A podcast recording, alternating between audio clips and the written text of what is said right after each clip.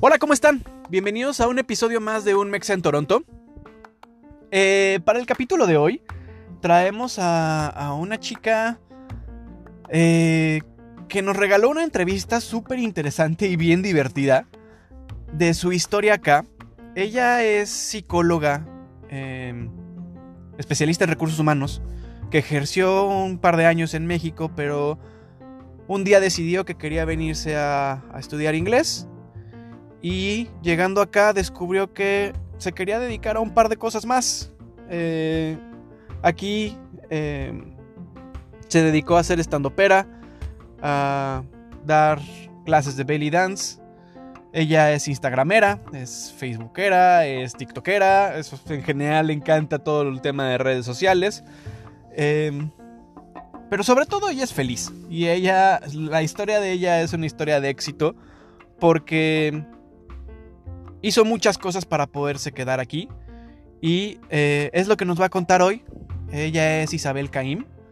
espero disfruten tanto esta, esta entrevista como la disfruté yo. Me divertí muchísimo.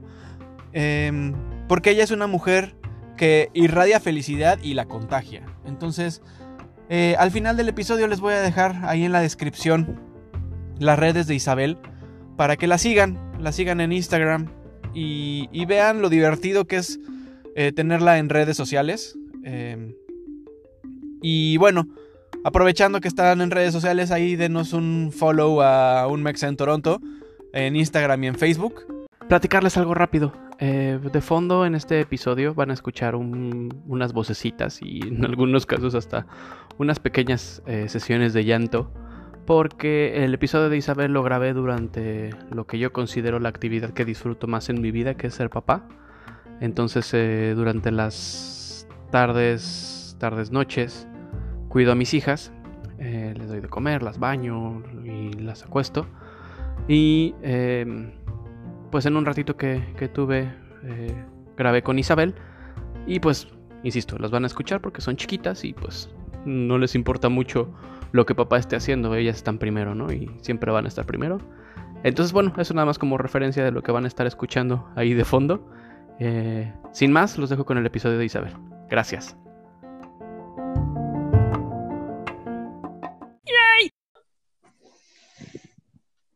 Hola, ¿cómo están? Bienvenidos a un Mex en Toronto.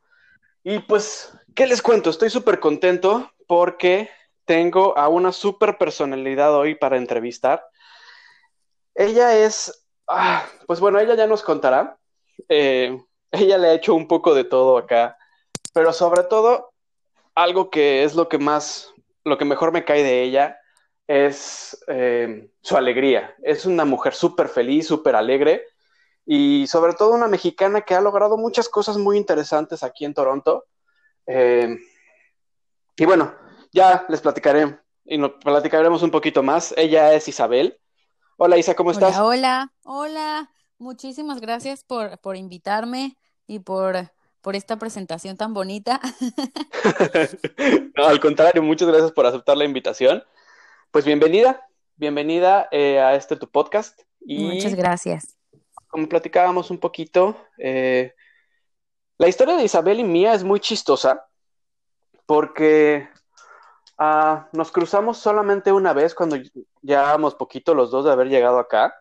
Trabajamos en, en un evento eh, y tú me salvaste la vida en el evento. le salvé la vida un par de veces, sí. Este, porque fuimos a trabajar a un evento, a un evento social. Y bueno, eh, yo tengo un poquito de experiencia en eso. Y Isabel era la primera vez que trabajaba en eso. Y... Les juro que nunca, esto, lo debo recalcar porque yo jamás me había imaginado. Uno ve, por ejemplo, cuando, cuando, cuando los meseros cargan las charolas y lo ves tan fácil, piensas que está ligerito. Yo hasta ese día entendí y yo dije, Dios de mi vida, ¿qué trabajo es esto? Porque está pesado. O sea, está eh, pesado. Sí, sí, es duro. Es duro. Sí, sí. Y trabajamos en un, en un salón de eventos, entonces estábamos como meseros acá en nuestros primeros trabajos aquí en Toronto. En Toronto. y Isabel nunca lo había, nunca había trabajado en esto y no sabíamos hasta que llegó. Sí, no, yo nunca, y lo, lo, más chistoso es que yo tenía tantas ganas de aprender, ¿no? Eh, y de hacer muchas cosas. Eh, sí, sí, sí. Y sobre todo, sobre todo necesitaba, me acuerdo perfectamente, eh, creo que ese trabajo lo tomé porque necesitaba, estaba ahorrando dinero para poder extender mi college. y yo quería que me volvieran a llamar, entonces lo quería hacer bien. fue, fue, fue toda una experiencia porque además, como, como mencionaba, valoré mucho el que yo dije, wow, es un trabajo bien pesado. Uno piensa que es nada como, ay, lo llevo a la mesa y ya está ahí. X, ¿no? No, es una, es una friega. Sí, Pero la verdad es que es, muy padre. Creo que todo estuvo muy, muy divertido. Sí. Muy divertido, porque aparte, igual, nos, era un evento fuera de Toronto, entonces nos, nos llevaron en una camioneta todos juntos, a todos los meseros juntos. Y, y de la nada, Isabel y yo nos volteamos a ver y como si nos conociéramos de años, así, platicando así de la vida y de las cosas y de que cómo le iba y cómo, cuánto tiempo llevaba acá, me contó su historia, le conté la mía. Y, y después de eso, les digo que nuestra historia es muy curiosa porque nos agregamos a redes sociales y no nos volvimos a ver. Nunca. es, es, muy curioso, pero nunca nos volvimos a encontrar más que por proyectos y demás que bueno, yo empecé un negocio, este, ahí estuvimos en contacto por ese negocio, y, pero yo, la verdad es que yo seguía a Isabel en redes sociales, no, no, ojo, no me tomen a mal, no como stalker, sino porque en mi feed salía que ahora estaba en stand-up, ahora estaba bailando, ahora estaba en no sé dónde, y ahora estaba en acá. Y la verdad es que este capítulo quiero, quiero platicar un poco con, esta chica que la verdad es que, wow, has hecho muchísimas cosas aquí en Toronto que, la gente no, pues nosotros no haríamos. Y, sí. Y, bueno, ha sido muy cool. Puedo decir que, esta, esta oportunidad, bueno, yo llegué a Canadá sin querer venir a Canadá a quedarme. Yo llegué a estudiar inglés y yo llegué primero como estudiante literal, o sea, yo no pensaba trabajar aquí, yo estaba muy contenta en mi escuelita de inglés. Y cuando decido quedarme, bueno, más bien cuando ya, cuando ya vengo, pero a estudiar college, mi mamá me pagó un college privado porque ella no quería que yo me quedara. Entonces, eh, en el college privado no te, es, es, más complicado que te puedas quedar. O sea, me dijo, yo te pago uno privado, no el público. Y yo tenía que trabajar medio tiempo para mantenerme, ese fue como, el, como, como la idea, ¿no? Eh, recuerdo que de los primeros trabajos que yo empecé a hacer, a mí me habían dicho, eh, cuando, cuando yo pagué el college, que yo iba a poder tal vez eh, trabajar en mi área. Mentira. O sea, y ahora que lo veo, yo digo, o sea, es, muy lógico que no, pero uno que desconoce, pues ni se imagina, ¿no? Yo decía, Ay, voy a encontrar trabajo en una oficina, ¿no? Si mejoro mi inglés rápido. Y pues no es así. Mi primer trabajo fue paseando una perrita. mi segundo trabajo, que lo alternaba, porque obviamente necesitaba el dinero, eh, fue en un restaurante. Primero entré como de las personas que llevan tal cual la comida de, de la cocina a la mesa, ¿no? Eh, no, era, no era el server tal cual, eh, porque el server es quien te toma la orden. No, no, yo solo era, era quien llevaba el plato de la cocina a la, a la mesa, ya. Sí, se llaman no hablaba con el cliente, ajá, exactamente. Ajá. Eh, eso estuvo muy padre porque era en un restaurante marroquí y ahora van a entender por qué estuvo muy padre. A mí me gusta mucho todo lo árabe. Entonces estuvo muy padre porque había show de belly dance y yo lo veía y me encantaba. Después entré a trabajar a un restaurante mexicano de tacos y para mí eso fue ha sido de mis mejores trabajos aquí porque tenía tacos gratis todos los días. Recuerdo que mi mamá eh, en una ocasión cuando yo muy emocionada le dije que ya tenía trabajo y todo y les le cuento a mi familia de qué era. No, mi, o sea, evidentemente no por menospreciar a mi mamá, ¿no? Pero eh, yo, yo ahora la entiendo el por qué. O sea, imagínate, tú te esforzaste mucho en pagarle una universidad a tu hija, ¿no? te esforzaste en mandarla a Canadá a estudiar porque pues obviamente va a tener un mejor futuro y tu hija te habla y te dice que está trabajando de taquera. O sea, yo creo que el primer impacto es como, ¿qué? O sea, ¿para eso te fuiste? No, pues mejor mira, vente acá y yo te pongo el puesto, ¿no? O sea. Claro. Entonces, fue como, pero, pero para mí fue muy divertido. Es que estarás de acuerdo conmigo, Isa, que acá los trabajos rompen paradigmas, ¿no? En México estamos muy acostumbrados a cierta, a cierta idea, ¿no? Que el que gana mucho dinero es el que trabaja dentro de una oficina, el que gana mucho dinero, el trabajo como bien, bien establecido es el que, el que genera más dinero. Y bueno, los, oficios o los trabajitos o ese tipo de cosas en México están muy mal vistos. Culturalmente están mal vistos como de que son, son eh, trabajos en los que no se gana mucho dinero. Hablando de eso, no, no mal vistos en cuanto, porque todo trabajo es digno, ¿no? Pero... Claro, sí, sí. Eh, está muy mal visto. no vas a eh, prepararte para trabajar como taquero, exactamente, por ejemplo, ¿sabes? Exactamente. Y entonces llegas a este mm. país en el que te encuentras que ser un albañil o un asistente de construcción o ese tipo de cosas, o trabajar en un restaurante o, o ese tipo de oficios, pues haces mucho dinero. O sea, haces mucho, mucho dinero y, y obviamente no se compara con un trabajo oficina y demás, ¿no? Pero son, son ingresos que no puedes comparar en ningún sentido con los de México. No. ¿No? Y entonces de repente a mí también me pasaba con mi familia, no, es que ahorita estoy trabajando en mantenimiento. ¿Cómo? En mantenimiento, pero si tú estabas como gerente, sí, eh, o sea, sí, en México yo era un gerente, pero la verdad es que acá con, eh, con mis contratos de mantenimiento gano más que en México, ¿no? Entonces, es, esos son los paradigmas que entiendo perfecto a tu mamá, ¿no? O sea, que era como de, ¿cómo? ¿Por qué vas a trabajar de tajera? Regrésate mañana, ¿no? sí, y yo era tan feliz. O sea, e, era, era muy pesado. Me acuerdo que esto, esto, esto es algo que lo recuerdo con muchísimo cariño, esa, esa época, porque era bien pesado. Eh, yo trabajando en ese restaurante, fue cuando me metí a trabajar de, de mil cosas. Aquí viene la parte divertida, porque yo tenía, yo quería extender mi college, mi mamá me pagó solo medio año y yo quería extender un año porque me daban permiso de trabajo después. Y pues ahí ya mi familia no me apoyó y yo dije, pues necesito conseguir más trabajo. Y pues obviamente tenía que conseguir otras fuentes de empleo, ¿no? Porque mis horas de trabajo eran solamente 20 horas, necesitaba más horas, necesitaba hacer más cosas. Y me acuerdo que, que fue cuando me fui a trabajar a lo de los eventos, me acuerdo que entré a trabajar a Second Cup, que es como es una cafetería. Eh, me acuerdo que en la escuela, sí, me acuerdo que en la escuela me ofrecieron un trabajo, esto es lo más divertido del mundo, como botarga de alce. Sí, como botarga de alce. Y yo soy chaparrita. Entonces, eso no me, lo sabía. sí, como botarga de alce fue muy gracioso porque, pues, yo pregunté qué tengo que hacer. Nada, te damos nosotros la botarga y tú tienes que llegar todos los fines de semana al aeropuerto a la hora que te digamos y estar ahí hasta que salga el grupo que tú vas a recibir. Tú no les vas a decir nada, o sea, va a haber una persona encargada que les va a decir cosas, pero tú vas a estar ahí ya con el disfraz para tomarte una foto. Se toman la foto y te puedes ir. Y yo, ok. Y me dijeron, te vamos a pagar desde, es más, desde tu, ¿dónde vives? No, pues al otro lado del aeropuerto. Ok, te vamos a pagar el camino, desde el camino al mm. aeropuerto. qué interesante. Me pagaban desde, que, desde que yo salía de mi casa. Eso normalmente no sucede. No, no, no, no, pero como, como era un trabajo un poco, ¿a qué me refiero? Inestable. ellos me dijeron, a mí me importa que llegues al aeropuerto a tal hora. Y yo creo que le surgía porque nadie quería ese trabajo.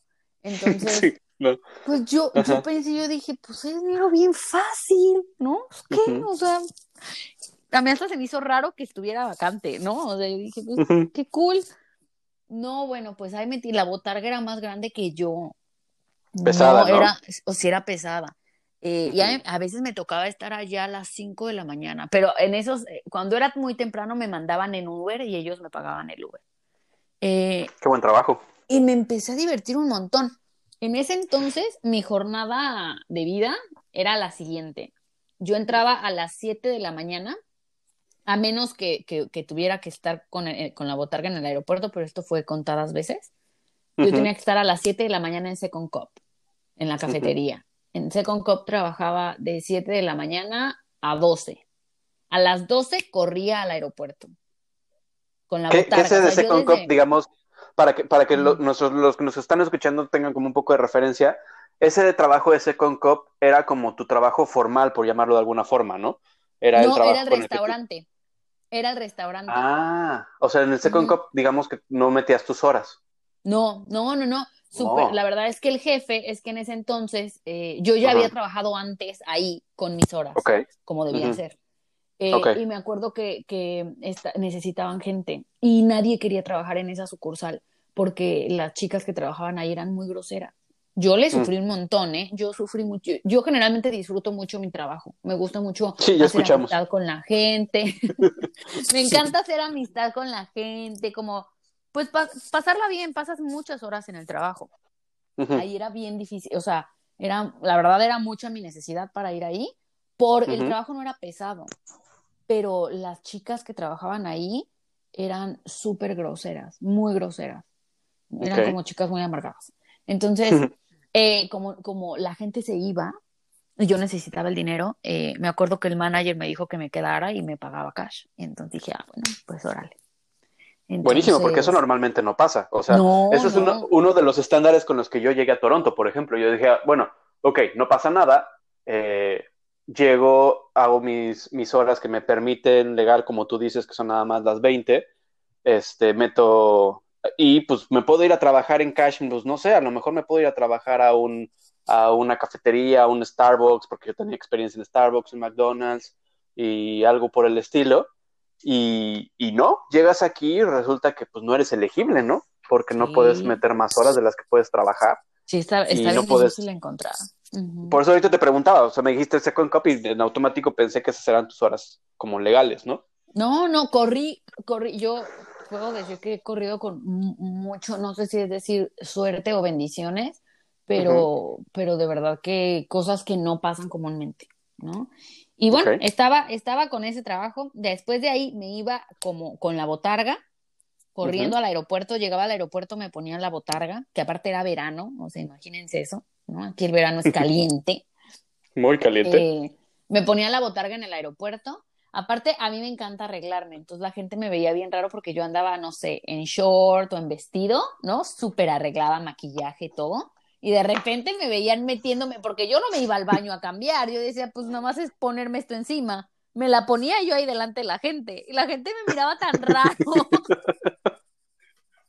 Yo decía, ¿por qué nadie viene conmigo y graba esto? Era muy cool. ¿Nunca te grabaste haciéndolo? Eh, pues, no, tengo fotos, tengo fotos, pero video no. Hubiera sido un No, es que gran siempre para, iba para recuerdos.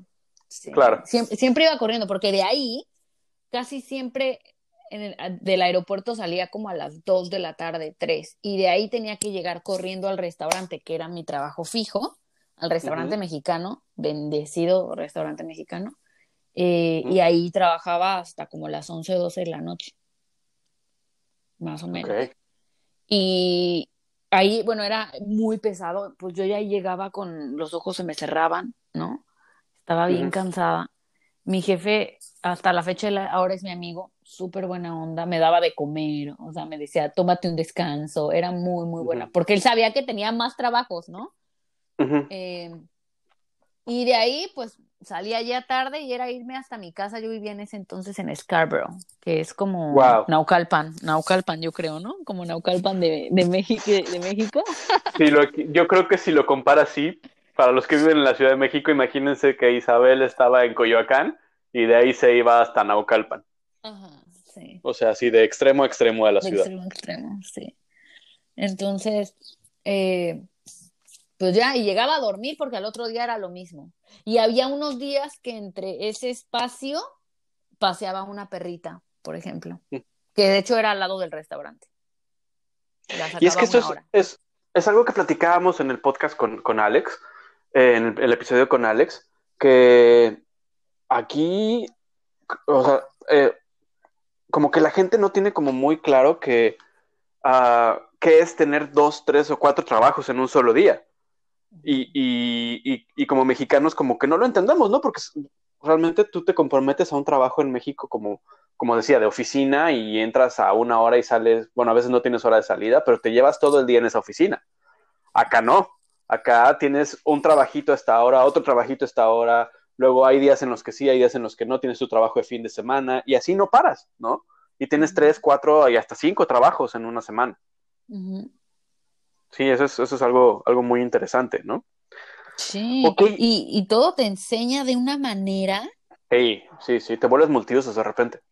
Yo, por ejemplo, me encantó, o sea, llegó un momento en el que obviamente me sentía muy cansada por las horas también y porque quería pues un poquito de, más de descanso y porque no tenía mucho tiempo de disfrutar en ese entonces, ¿no? Me acuerdo que era domingo y yo estaba en el restaurante trabajando y me acordaba que mi siempre eso ese mismo domingo yo estaba en México del otro lado sentada con toda mi familia comiendo, ¿no? Y, y eso te da un poco de nostalgia, ¿no? También. me daba nostalgia y me daba también, eh, por ejemplo, ese restaurante donde yo trabajaba es caro, ¿no? Es un restaurante caro. Entonces yo pensaba como, ay, algún día quiero, quisiera estar del otro lado con mi familia. Y lo Sí. más bonito del mundo es que se me cumplió en ese restaurante. No con toda mi familia, pero con mi mamá.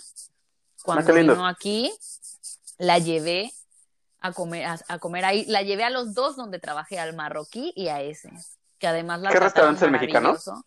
Eh, Hacienda, Playa Cabana. No sé si lo Oh, conoces. wow, qué lindo. Sí, delicioso además. Qué bien. No son mega es- mexicanos los, los, los tacos, No. la verdad. Le meten como No, su toque, pero la carne es deliciosa. Sí, sí. Muy rica, muy rica. Sí, es uno de los referentes aquí en, aquí en Toronto. Sí. Me acuerdo que cuando fui a la entrevista, me, yo, yo hasta le dije a mi mamá, mamá, recuérdame cómo se hace el mole. Yo iba bien nerviosa. Yo dije, ahorita me van a poner a hacer mole o a hacer algo, ¿no? Y Sí. cuando llego con el, con el chef, que es el que me entrevistó, me dice el chef como, ok, ¿sabes cocinar? Y yo, sí, yo sé hacer mole, yo sé hacer arroz, yo sé hacer, yo dando mi lista, ¿no? Eh, y de repente me dice, ok, te espero mañana en una prueba. Yo estaba bien nerviosa, yo dije, ay, de verdad, no me va a salir, no me va a salir. Yo dije, me- donde me ponga a hacer arroz, a mí el arroz se me pega, ¿no? Y yo de, de habladora, ay, se me queda muy bueno. No, pues no me pusieron a hacer nada, era literal ponerle como la lechuga a los tacos y ya, ¿no? O sea, no tan básico, ¿no? O sea, cada taco tenía como su, su, ¿cómo le llaman? Lo de arriba. Cada Como taco tenía como lo que, lo, lo que llevaba, ¿no? Sus verduras Ajá. o una cosa así. Sí, sí, sí. Y eso era como la ciencia porque yo tenía que dejarlo bonito. Pero eso Mm. era todo, no me pusieron a cocinar, ¿no? Y yo me quedé como, ok.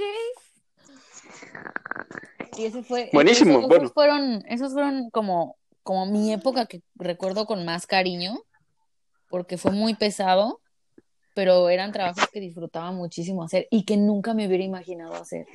Nunca. O sea, en México nunca hubiera hecho nada de lo que hice. Y eso te genera un como crecimiento muy especial, ¿no? Como persona. Sí, totalmente. Me acuerdo que mi mamá cuando le dije, mamá, ¿qué crees? Tengo un trabajo nuevo, voy a hacer botarga. Mi mamá, literal, literal, mi mamá me dijo, ¿esas son tus ambiciones? ¿Para eso quieres seguir allá? Mi mamá, o sea, en- entiendo que, que, que ella que, quiere lo mejor para mí, ¿no? Y ahora lo entiende, y ahora lo entiende muy bien. Eh, pero para ella pues fue complicado porque pues no se imaginaba o más bien no conocía cómo es el mundo de acá, ¿no? Sí, exacto, exacto, es que es eso, ¿no? O sea, no, eh, a, a las familias de, de pronto les, les como genera mucho shock, mucho, mucho golpe, porque no entienden cómo es la dinámica de esta ciudad, ¿no? Claro, aparte creo que como para mí el, el haber decidido migrar, nunca me lo planteé. Mucha gente, por ejemplo, es su plan de vida y obviamente analizan todo y, y- y lo hacen organizadamente. Yo debo decir que yo lo he hecho como loca, como una aventura de pues un tantito más, a ver si se puede, ¿no?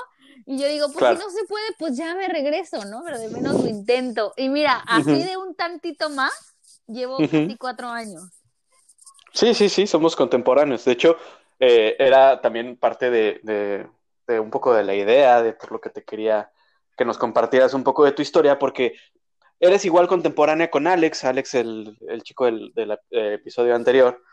Este, pero como bien dices, ellos vinieron con un plan estructurado de, bueno, ¿qué vamos a hacer? ¿Cómo lo vamos a hacer? Y como dices ahorita perfectamente, o sea, habemos algunos que vamos como, como con la marea, ¿no? A ver hasta dónde llegamos. Este, yo, yo me incluyo así como dentro de tu club, porque bueno, aunque pues yo venía desde el principio con familia, pues también veníamos un poco a la aventura, no sabíamos mucho de lo que iba a pasar acá, traíamos mucho desconocimiento y mucha, mucha aventura, ¿no? Pero tú sí te has dejado, eh, dejado ir como gorda en tobogán y, y, y, y, la verdad por lo poco o mucho que te conozco, creo que te la has pasado bomba, ¿no? Sí, fíjate que yo tengo como una forma de ver la vida eh, que, que, aprendí después de que mi papá murió. Mi papá murió hace más de 10 años. Y me acuerdo que yo siempre le lloraba. Eh, y aprendí a transformar ese dolor. En lugar de llorarle, darme cuenta que yo estoy aquí y que yo tengo una oportunidad que él quisiera tener y ya no tiene.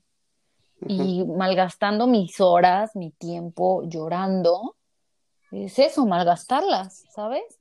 Y ahora, por ejemplo, es muy raro, tiene mucho que, que no lloro por él. Yo soy bien chillona, pero tiene mucho que no lloro por él. Cuando yo entendía darle ese significado a, a, que ya no estaba, empecé, cada vez que lo extraño, a hacer algo en su honor. Creo que es algo que lo haces, que me hace sentir que él está más vivo. Y pues cuando extrañas a alguien, quieres sentirlo contigo, ¿cierto? Entonces, por ejemplo, pues en lugar de sentarme a llorar, decir, ay, cómo lo extraño, y ver fotos y cortarme las venas, yo decía, extraño mucho a mi papá hoy. ¿Sabes qué? Voy a ir a caminar a un lugar que a él le gustaba. O me voy a comer su platillo favorito, ¿no? O me voy a comprar un helado de chocolate que a él le gustaba. Y creo que el haberle puesto ese significado, eh, pues me ha ayudado a que no importa la circunstancia en la que estoy, trato de disfrutarlo al máximo. Y además yo veo la vida como una aventura, ¿no? A veces, a veces me dicen, de hecho mi jefa de hoy en día me, me dice que yo soy Blancanieves, porque yo dice que veo siempre la vida como un cuento. de hecho así me apoda. y no me molesta, porque aunque debo decir que soy una persona muy realista, que no vivo en la fantasía, que he trabajado mucho en mí, que he trabajado en muchas cosas, creo que a veces nos hace falta vivir la vida más como niños, más como con magia, ¿sabes? Sí, sí, totalmente. No enfocarnos solo en lo que tenemos que ser responsables o en las preocupaciones o eh, yo lo veo mucho como que has gozado, ¿sabes? Hubo una época en la que no, me acuerdo que tenía poquito dinero y mis amigos estaban igual, ¿no? Todos estábamos estudiando y trabajábamos bien poquitas horas y nadie tenía dinero. Y yo me acuerdo que les decía, hay que vernos. Y me decían, pero no tenemos dinero. Y yo les decía, bueno, yo tengo, ¿qué, qué tienes en el refri? Literal, ¿eh? Y me decían, no, pues, ¿tienes mantequilla? Sí, tráete tu mantequilla, te espero en mi casa. Le hablaba al otro, ¿tú qué tienes? Leche, tráete la leche. Y a cada uno, y les decía, ya ven, no bastaron, denme todo y yo preparo algo. Y yo hacía algo, ¿no? Y me acuerdo que hasta ellos me dijeron que esa fue una gran lección. Y yo les dije, ¿y si un día no hay nada? Pues se vienen y Igual nos vemos. con agua, ¿sabes? Claro. No pasa nada, pero el, el, el, a veces estamos sentados esperando a que lleguen cosas extraordinarias a nuestras vidas y yo aprendí que tú te tienes que parar y crear esas cosas extraordinarias. Qué padre, qué padre frase y qué, qué padre manera de pensar. Entonces yo aunque esté trabajando como botarga, como taquera, lo disfruto porque aparte yo lo veo como, imagínate tu vida como un libro que, que, que, alguien está leyendo. ¿Tú qué quieres leer en un libro de aventura? Pues cosas padres, ¿no? O sea, un libro de aventura no es la historia feliz donde no te hace falta nada, donde lo tienes todo, donde todo es perfecto. Esa no es una historia que te llame la atención. Una, una, historia cool es algo que le pasan cosas malas, pero se levanta, pero aprendió, pero mira que hizo esto. Y yo creo que así tenemos que aprender a vivir la vida.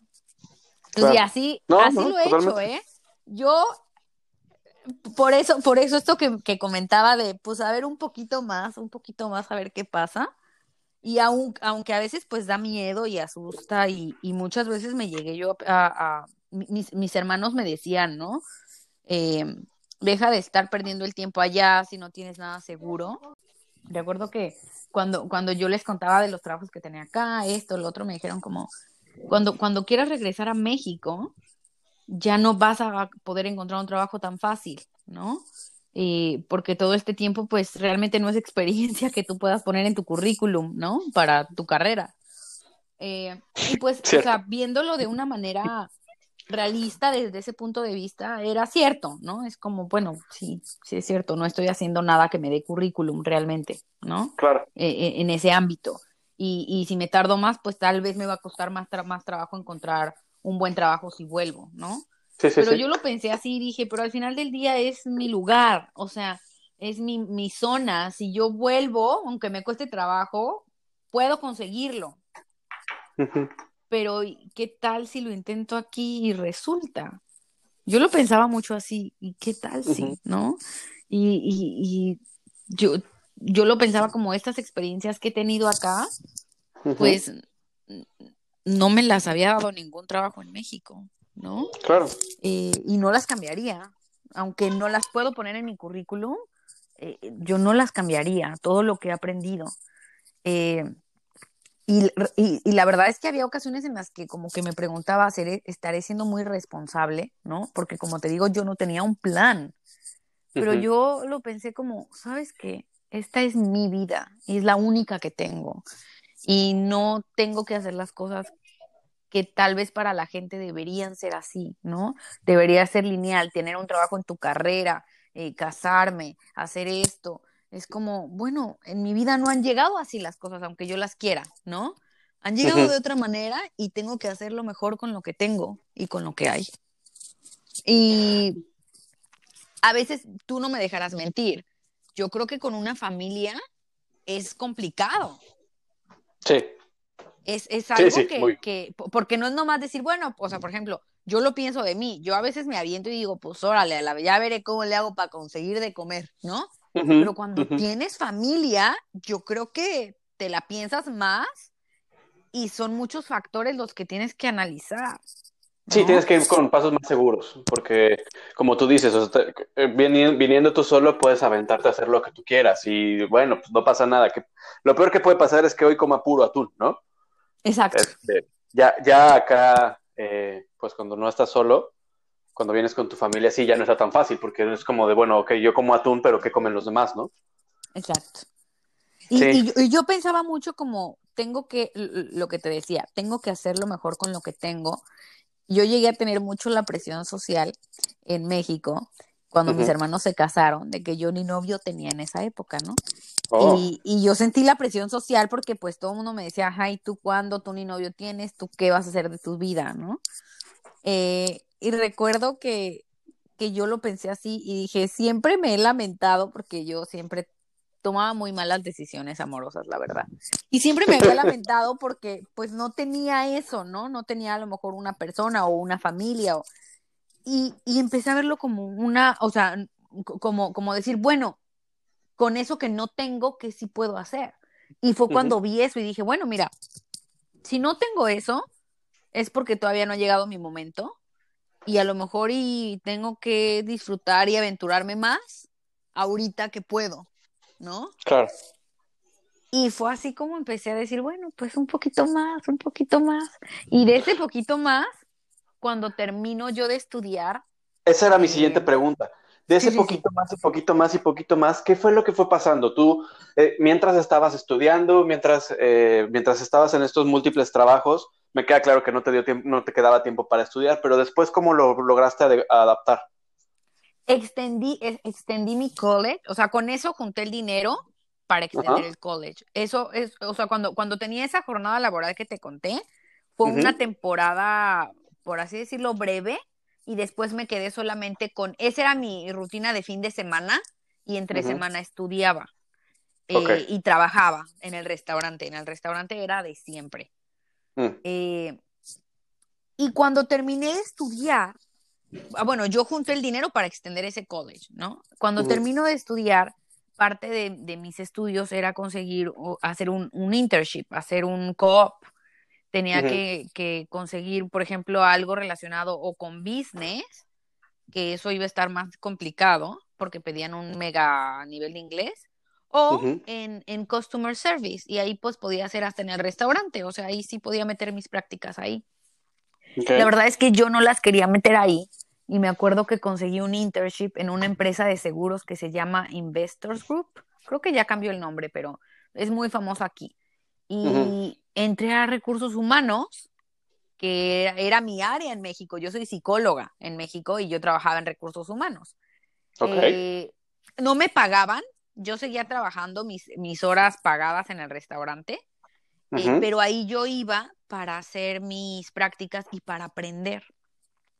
Mm. Me acuerdo que me encantó, duré, duré muy poquito ahí, creo que solo dos meses, y después llegó la oportunidad del trabajo que tengo hoy en día y que yo, de verdad que ahí es cuando pienso, yo, yo, yo soy una persona que me aviento, pero también yo le pido mucho a Dios, ¿no? Como yo voy a hacer mi parte y si es para mí, yo sé que se va a dar. Y pues yo no tenía ya más opciones de quedarme, o sea, yo ya no tenía más dinero para extender o para pagar otro college público, no tenía porque es muy caro. Mi familia no me apoyaba económicamente. Eh, no tenía cómo hacerle. Y me acuerdo que, bueno, apenas iba como a la mitad de mis prácticas y una amiga estaba trabajando donde yo estoy trabajando ahorita, que es con una abogada de inmigración. Eh, oh. Me dijo, oye, pues yo me voy a ir a México. Eh, no sé si quieras, eh, pues, venir a una entrevista para ver si te quedas tú con mi puesto. Y yo dije, bueno, pues me dijo, es, de, es en marketing. Y yo dije, pues yo no soy marketing, pero pues no creo que sea tan difícil hacer marketing. Yo bien aventada, ¿eh? Yo dije, pues sí, tiene que ver, ¿no? Después de estar adentro de una botarga, ya cualquier cosa es fácil, ¿no? Yo te hago el marketing. Yo dije, sí, fui a la entrevista y me acuerdo que, que a mi jefa no le gusté, porque ella dijo que yo era muy dulce para ella. Mi jefa es una mujer, es una mujer eh, no quisiera decir muy dura, pero es seria, es muy fuerte, ¿sabes? Hasta al hablar. Eh, y ella dijo que ella me vio muy dulce. O sea, que dijo, es muy dulce para mí, literal, ¿no? Sí, si yo te entrevistara, esa sería mi primera impresión. Es muy dulce. sí, o sea, dijo, no, y, no le gusté, o sea, pues creer que no le gusté, o sea, ella nunca me dijo nada de mi capacidad, de mis conocimientos, no, ella, ella habló de que era demasiado dulce para ella. Bueno, yo no dije nada, o sea, yo dije, pues me voy a esperar a ver si me llaman, al final me llamó y me dijo como, bueno, vamos a ver, vamos a ver si haces aquí tus prácticas eh, y ya luego vemos. Entonces cambié mi, mi tiempo de mi coop con ella e hice con ella seis meses. Cuando ya se iban a terminar estos seis meses de COP, pues yo ya se me terminaba el permiso de trabajo y era, pues, te regresas a tu casa, ¿no? Y yo no quería regresarme. Y me acuerdo que, pues, en una de estas hablé con ella, ¿no? Porque pues le dije, oye, ¿podemos hablar de mi situación migratoria? Pues digo, aprovechando que ella es abogada, ¿no? Eh, y pues me, me, dijo, no, pues a ver, vamos a ver a dónde, a dónde te metemos a estudiar. Y no, pues yo le dije, no, pues a dónde me metes, becada, hija, porque pues, yo no tengo dinero, ¿no? Y me dijo, y no, no hay nadie que te preste. Y le dije, no. Y me dijo, bueno, eh, a ver, y empezamos a ver opciones y pues no habían opciones. Y ella me dijo, ¿y tú te quieres quedar? Le dije, sí. Y esto para mí ha sido como de las cosas más increíbles que me han pasado aquí, porque ella me dijo que, que me podía hacer una oferta de trabajo. ¡Wow! Sí. Sí. Y pues con esa oferta de trabajo es con la que gracias a Dios sigo, sigo aquí. Amigos, para los que no, no entiendan de lo que está pasando aquí, eh, una oferta de trabajo es cuando un, un empleador literal te ofrece un trabajo, pero eso es una cosa maravillosa porque, como dice Isa, eso te garantiza quedarte en el país eh, con un permiso de trabajo. Ah, eh, ¿Te lo dio abierto o cerrado? Cerrado, es con ella. Claro, es, con ella, ¿no? Es difícil encontrar eso. Sí, muy difícil. O sea, las posibilidades es de verdad una en un millón y el, cuando una empresa te hace esa oferta, generalmente son empresas muy grandes, porque es un proceso caro para la empresa y pesado mi jefa, que es, ella es abogada, ella se dedica a hacer esos trámites, pues obviamente ella lo hizo, ¿no? Y a mí me tocó ver todo el trabajo, cómo fue, y yo entiendo por qué las empresas no lo hacen, porque sí, o sea, es caro y pesado, ¿no? eh, Sí. para que, para que, para que qui- quien, quien no sepa como a lo mejor mucho del asunto, es e- ella como empresa o la empresa que quiere contratar a un extranjero, tiene que demostrarle al gobierno por qué esa persona, en este caso yo, soy mejor que un canadiense. Porque, porque si no, Ya desde ahí es complicadísimo. porque si no, entonces eh, ahí, la, eh, ahí, ahí- ahí el gobierno le dice, contrata a un canadiense. ¿Por qué le quieres dar el trabajo a alguien que no es canadiense? Y entonces ella tiene ahí que, que demostrarle al gobierno por qué es mejor contratarme a mí que a un canadiense. Entonces, pues ya por ahí suena que es un proceso difícil, ¿no? Y mi jefa me lo Sí. hizo. Mi jefa me lo hizo. Qué cosa, qué cosa tan maravillosa. sí, no, no, no, yo. Porque además eso, eso, amigos, te- abre el mundo de una forma impresionante porque eso te garantiza y te da la certidumbre de que te puedes quedar en el país de manera legal. Así de sencillo. No importa cuánto te paguen. ¿Por qué? Porque pues ya estás en el país, o sea, ya eres residente legal. Así es. Y pues obviamente eso, eh, mi permiso de trabajo es por dos años y obviamente yo puedo aplicar después de eso a la residencia, ¿no? Ya tengo los puntos necesarios para poder aplicar. Entonces, no solamente es como mi carta para quedarme, sino la carta que me va a llevar a lo que quiero, ¿no? Porque ya decidiste quedarte. Exactamente, sí. Sí, sí, Qué maravilla. sí. Sí, no, ha sido, por eso, por eso eh, ha- hace, hace rato te comentaba que, eh, por ejemplo, lo que pasó en Second Cop, ¿no? Que la gente nunca, nunca hace eso, nunca te pagan así en ese tipo de lugares, y a mí me pagaron así. Sí, no. Eh, y el haberme encontrado este trabajo con mi jefa, ¿no? Que también después de estar tantas horas, por ejemplo, de pie en los restaurantes, llegó un punto en el que yo me sentía bien cansada físicamente y anhelaba y extrañaba mi trabajo de oficina y yo decía, ¿cuánto, cuánto tendrá que pasar para que yo pueda volver a trabajar en una oficina? Yo pensaba eso, ¿eh? Me ri- Perdón, perdón que me ría, pero me río no por, no por tu experiencia, sino porque me cayó el anillo al Sí, dedo, ¿sabes? O sea, sí, sí. extraño, extraño ser Godínez. Extraño ser Extraño Godín. mucho ser Godínez. Sí. Sí, claro. Total, total. Y, y, y lo extrañas para bien, o sea, lo extrañas a veces y a veces también dices, ay, no, qué bueno que no, ¿no? Pero, pero, Sí, pero sí, hay momentos exacto. en que dices, puta, o sea, aunque el trabajo es bien pesado de Godines también, porque no estamos minimizando, ¿no? Eh, No, es no. como, pues mira, estás sentadito, y más aquí en Canadá con el frío, o sea, estoy sentadito en mi oficina con calefacción, ¿no? Con mi cafecito al lado, hasta si quiero mi pan, ¿no? Si me Sí, llega un sí, sí. WhatsApp, puedo responderlo, o sea, estoy trabajando, pero puedo ver mi teléfono, puedo pararme Sí. al baño, puedo. Cuando yo trabajaba en, en el Second Copy, en el restaurante y así, literal, casi casi el tiempo que iba al baño me lo contaban, porque era como, como eran lugares muy llenos de gente, yo tenía que ir corriendo al baño y volver, o sea, y no podía sacar mi teléfono para nada, y no me podía tomar un cafecito mientras trabajaba, no podía. Sí, ¿no? Y eran a veces No, no. en el día eran más de 12 horas de pie que yo estaba. Yo llegaba y tenía que subir como señora las piernas contra la pared para que, para que no se me hincharan, de verdad, porque llegó un punto en que, en que ya estaba teniendo problemas de circulación. Sí, claro. Entonces, y, y, y, de, y de golpe, cuando digo de golpe es porque, pues, yo estaba en un lugar de oficina, pero no me pagaban cuando estaba haciendo el internship. Y de golpe, eh, me, me llega esta oportunidad que debo decir, o sea, me ha costado mucho trabajo manejar marketing porque no es mi área. Me ha costado mucho aprender. Cuando digo mucho aprender, hablo de errores. Me han costado muchos errores, ¿no? La he regado feo y mi jefa me ha tenido mucha paciencia. Eh, y al final del día, a veces cuando mi trabajo no voy a decir que a veces me encanta, porque a veces no es, no es lo que me apasiona hacer, ¿no? Y como todo, hay días en que a, a lo mejor estoy grinch o estoy harta o digo, ya no quiero contestar el teléfono, ¿no? Y, y en esos momentos me acuerdo cuando anhelaba estar sentada en una oficina otra vez, ¿no? Y digo, ahorita aunque te estás quejando, mira, estás calientita, puedes ver la nieve desde tu ventana, no estás allá afuera en la nieve, ¿sabes?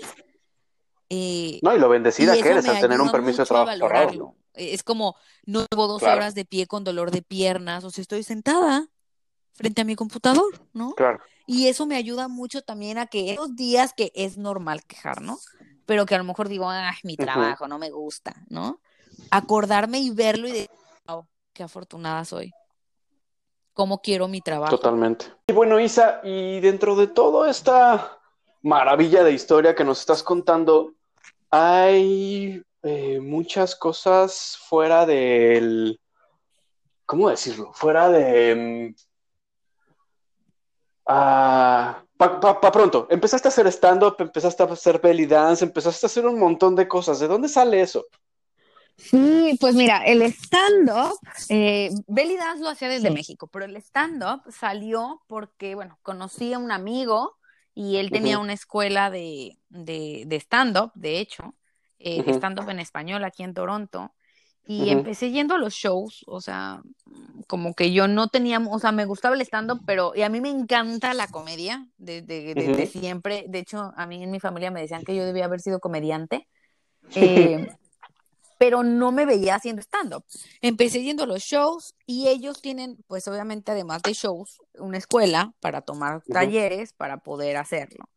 Eh, la verdad es que yo empecé meramente por, pues a ver, a ver qué tal, ¿no? O sea, y, y- y la verdad también era porque, porque ese amigo me gustaba, ¿no? Oh, Fue más ya, por ya aquel salió. lado. Fue más por aquel, aquel lado, ¿no? Ah, Eh, ok, ok. Y, y me empezó a gustar, empecé a tomar las clases, empecé a tomar los talleres y la verdad es que fue una experiencia muy, muy increíble. Aprendí mucho, aprendí, por Ujú. ejemplo, esto yo no lo sabía, ¿no? La comedia nace de la tragedia. Y, y yo que soy psicóloga, pude unir Ujú. muchísimas cosas increíbles, ¿no? O sea, cómo poder eh, sacar cosas que a lo mejor te han traumado o te duelen o te molestan a través de reírte de ellas, ¿no? Claro. Fue toda una experiencia. De hecho, tomé todos los niveles, que eran tres. De cada nivel te graduabas. Entonces, yo hice un show de cada nivel. Luego, dos veces me invitaron a dar show en, en London, en, en diferentes lugares, ¿no? Igual aquí en Toronto. Eh, y después participé, audicioné, como ya era de, la, de, las, de las favoritas de la escuela, porque fui muy constante. Eh, audicioné para, para una temporada en el Comedy Bar, que de hecho se canceló ya por, por el tema del COVID, pero cuando, cuando empezó el COVID yo ya llevaba tres meses, creo, de temporada eh, en Comedy Bar dando show, dando show. Eh, y Yo, yo la veía post de cool. que ibas a salir, de que ibas a tener show, y yo así de, ay, es que yo trabajo en las noches y no iba. La verdad, sí me quedé con muchas ganas de ir. Porque además, a mí, como me encanta, me encanta. Este, y tenía mucha curiosidad de, de- de ver lo que hacían, porque aparte, pues tú eres mexicana, pero estabas con gente de todo, de todo el mundo, ¿no? sí, O sea, de habla gente de Venezuela, de Colombia, ¿sabes? De hecho era muy cool porque, bueno, yo daba el show en español, pero muchos de la escuela también era el show en inglés. Mm, Entonces era, era, fue, fue un aprendizaje increíble. Aparte, a mí, a mí me encanta, yo soy demasiado extrovertida y me encantan eh, los reflectores, lo debo confesar. De hecho, yo, por ejemplo, yo tengo tres nombres. En uno de mis shows hablo de eso. Y cada persona, o sea, cada nombre es una personalidad, ¿no? Y yo decía que Ligia era la artista. Eh, Oh. entonces Ligia era la que, la que es stand-up, ¿no? Y, y todo, y creé todo un personaje en mi show. La verdad fue algo muy cool. Cuando mi mamá vino, mi mamá me vio haciendo show, nada más que el show que hice para ella lo modifiqué para que no se fuera a enojar. Pero tuvimos que bajarle el tono, pero, pero sí. Sí, es que, en mi show real yo hablo de los tatuajes, porque yo me hice un tatuaje aquí, mi primer tatuaje, Ok. y mi mamá, yo vengo de una familia muy conservadora. Eh, entonces mi mamá era la típica mamá, es la típica mamá que si ve a alguien con tatuaje le dice, ay hijo, te sientes cuadernito, ¿verdad? Así, literal, ¿no? Tenías un complejo de rayarte, hijo, ¿por qué no rayas las paredes o el cuaderno? ¿Y ¿Por qué rayarte la piel? Cosas así, que, que mi Claro. mamá dice, ¿no? Y que creo que es muy típico de las mamás. Sí, sí. Eh, y entonces yo utilicé eso para hacer un show. Pero pues obviamente eso no lo podría decir delante de mi mamá, no, no por hipócrita, sino porque por respeto. No, te entiendo. No, o sea, mi mamá claro. me iba a decir, No la "¿Te vas a quemar y estando de ahí, mí?". ahí presente. Sí, claro. Entonces cambiamos el topic, ¿no? O sea, cambiamos el tema, eh, pero igual fue, fue una experiencia bien bonita que ella me viera haciendo show. Y lo más gracioso es que cuando termina el show le preguntan, ¿no? ¿Qué tal ha habido, señor? Y dice, bien, yo ya sabía que iba a ser comediante desde chiquita que contaba chistes. Sí, fue, fue toda Ay, una mamás. experiencia muy bonita. Y después, bueno, esto, el belly dance, ese sí yo lo hago desde México. Eh, Mm. De hecho, es una de mis pasiones. Eh, creo que es la número uno, más bien, yo diría. Me encanta la danza.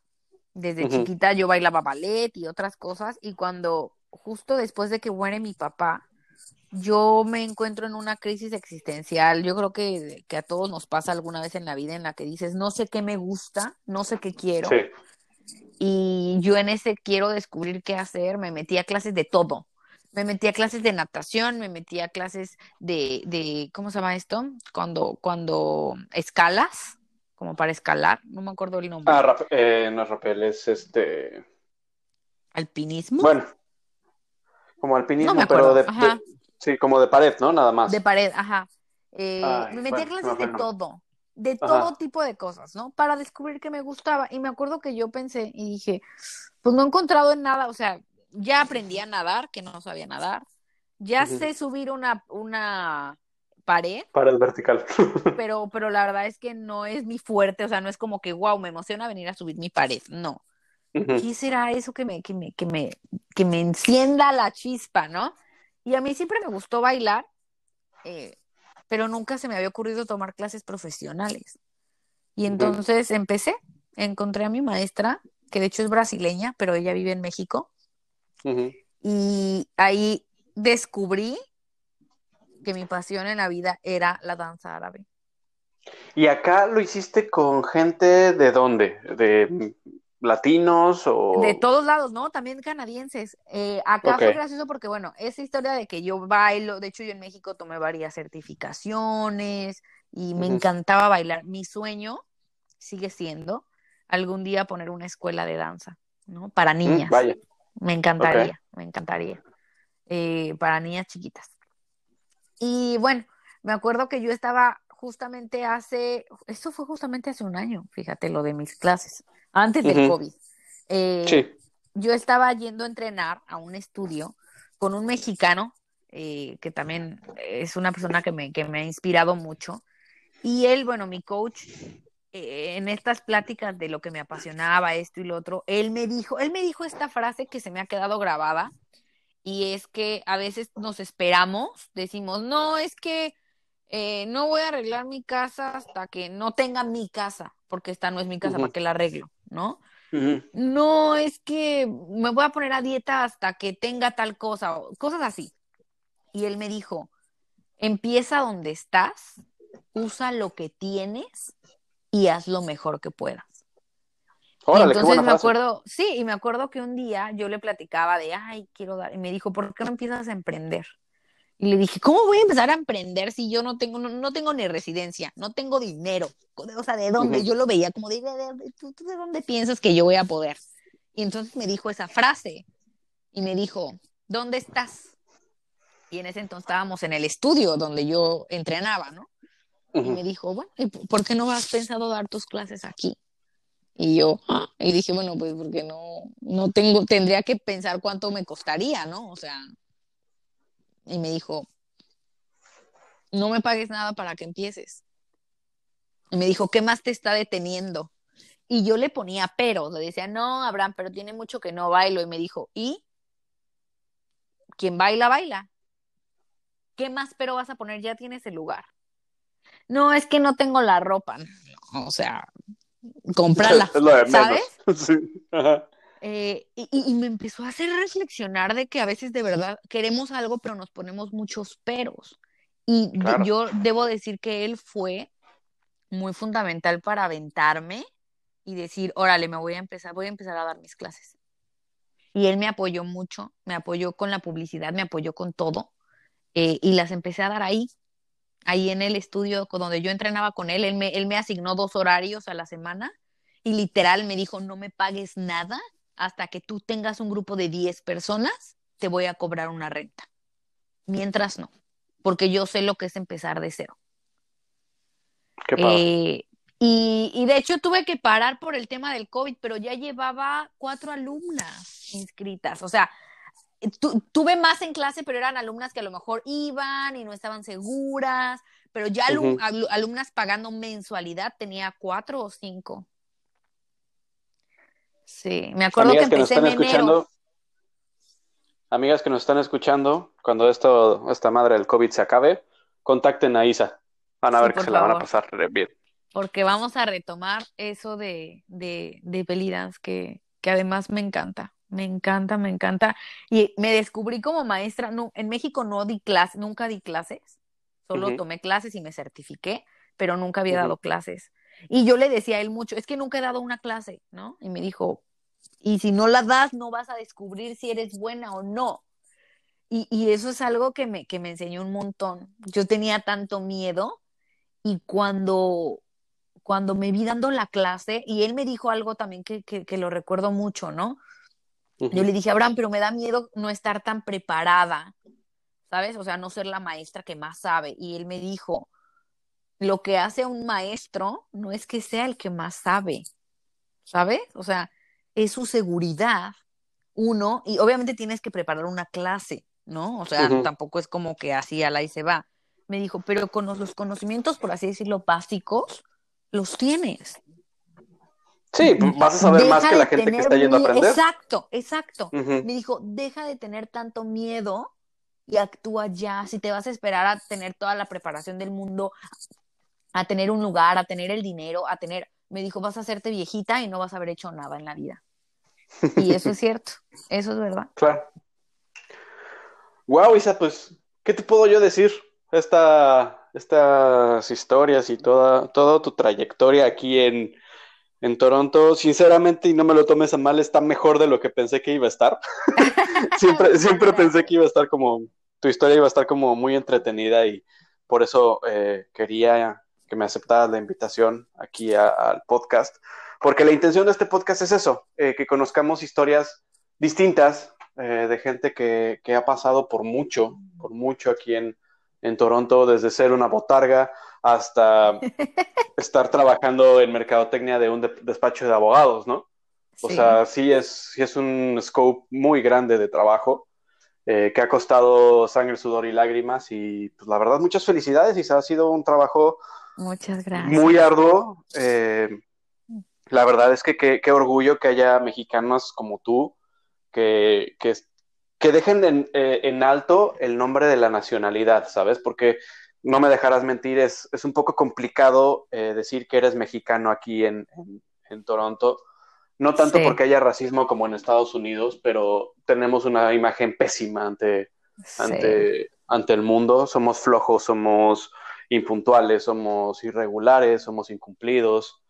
Este, y la verdad es que, eh, así como tú, como Alex, como muchos invitados que vamos a tener más adelante, que son mexicanos, que están marcando el paso y marcando diferencia, eh, pues te quiero agradecer a nombre de, de, de, de los que estamos intentándolo acá, que Muchas sigas dando el ejemplo, sigas dando el ejemplo de cómo se tienen que hacer las cosas.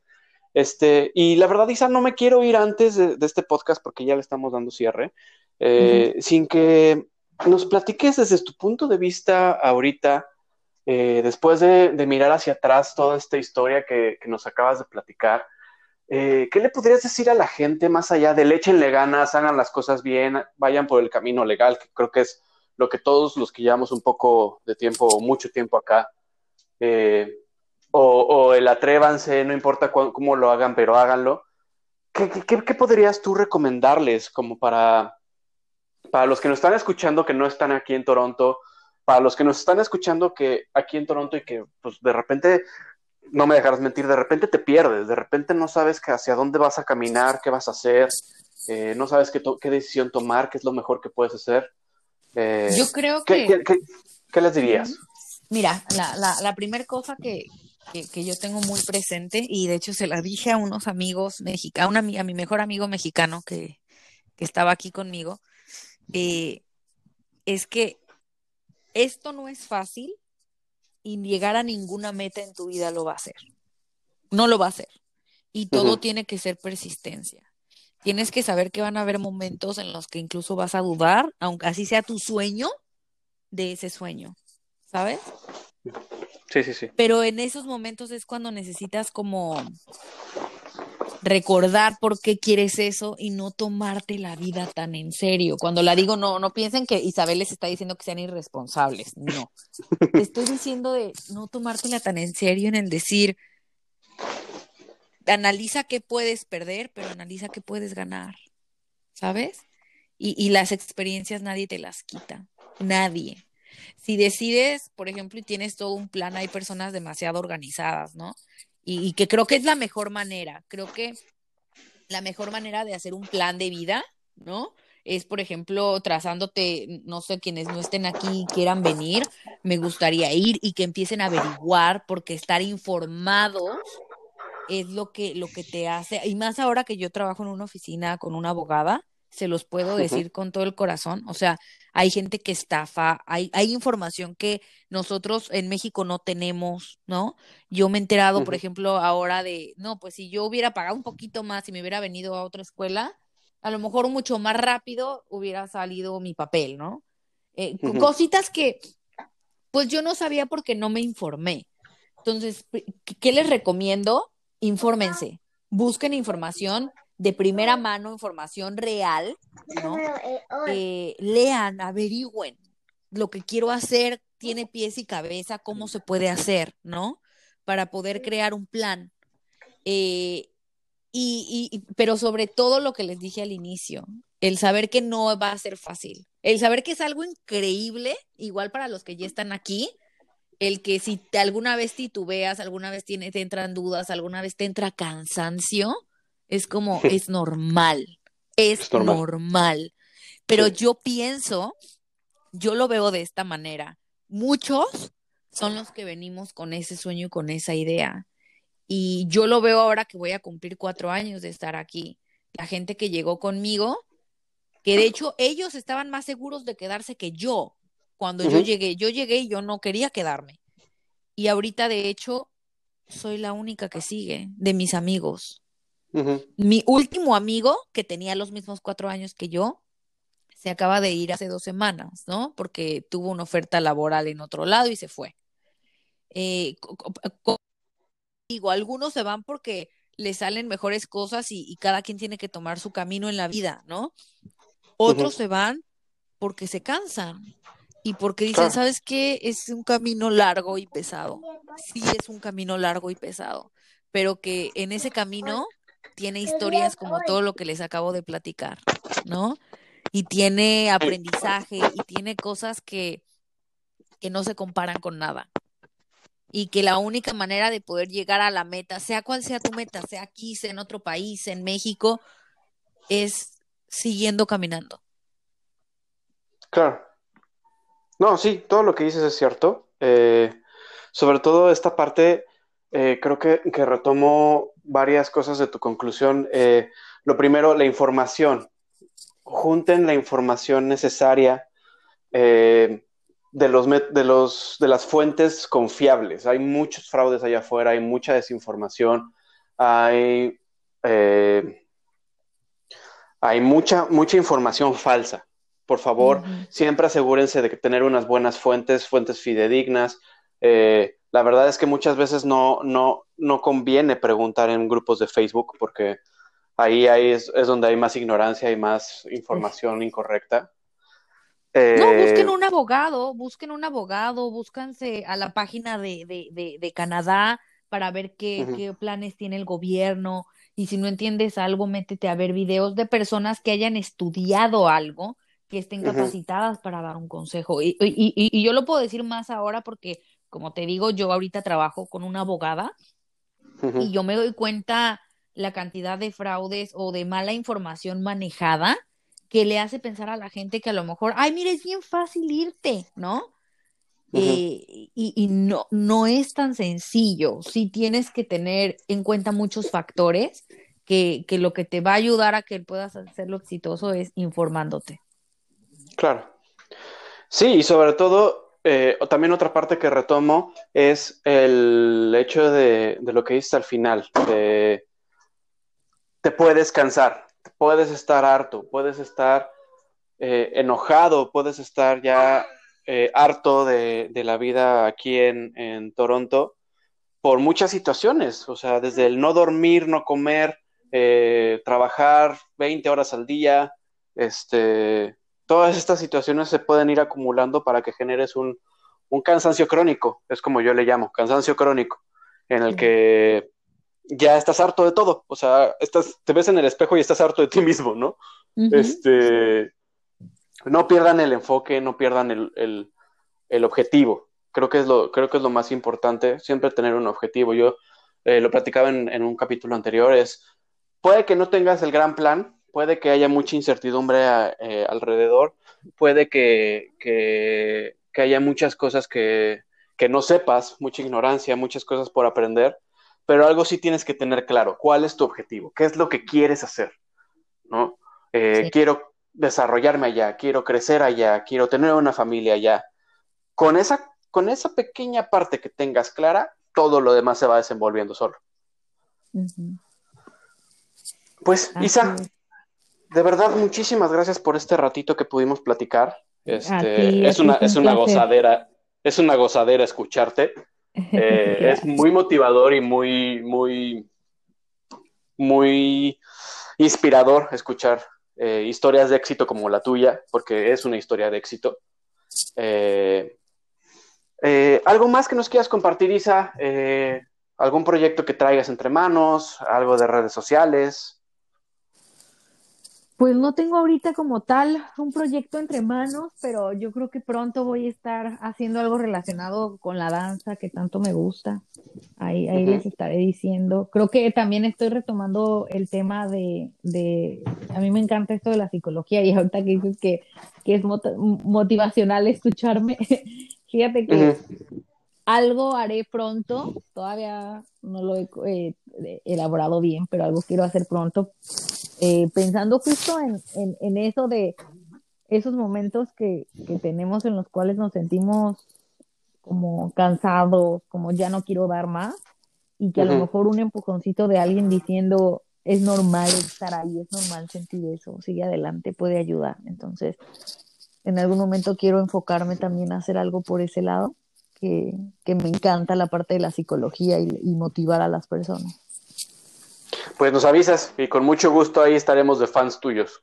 Claro que sí, muchísimas gracias por, por invitarme y pues espero que, que, a las personas les haya gustado la historia y que se avienten y que se animen en la vida a disfrutar y escribir, a escribir historias maravillosas. Y sí, sí, muchas gracias por, por, aceptarme la invitación. Sabía que iba a ser una gozadera, como te dije. Este, y pues espero me aceptes otra invitación para otros capítulos en los que platicaremos, no sé, anécdotas, negocios, eh, como dices, charlas motivacionales, no sé, algo se nos ocurrirá. Claro que sí, yo feliz de estar aquí. Excelente. Pues muchas gracias, Isa. Igual. Saludos a todos. muchas gracias a todos. Nos vemos en la próxima. Bye.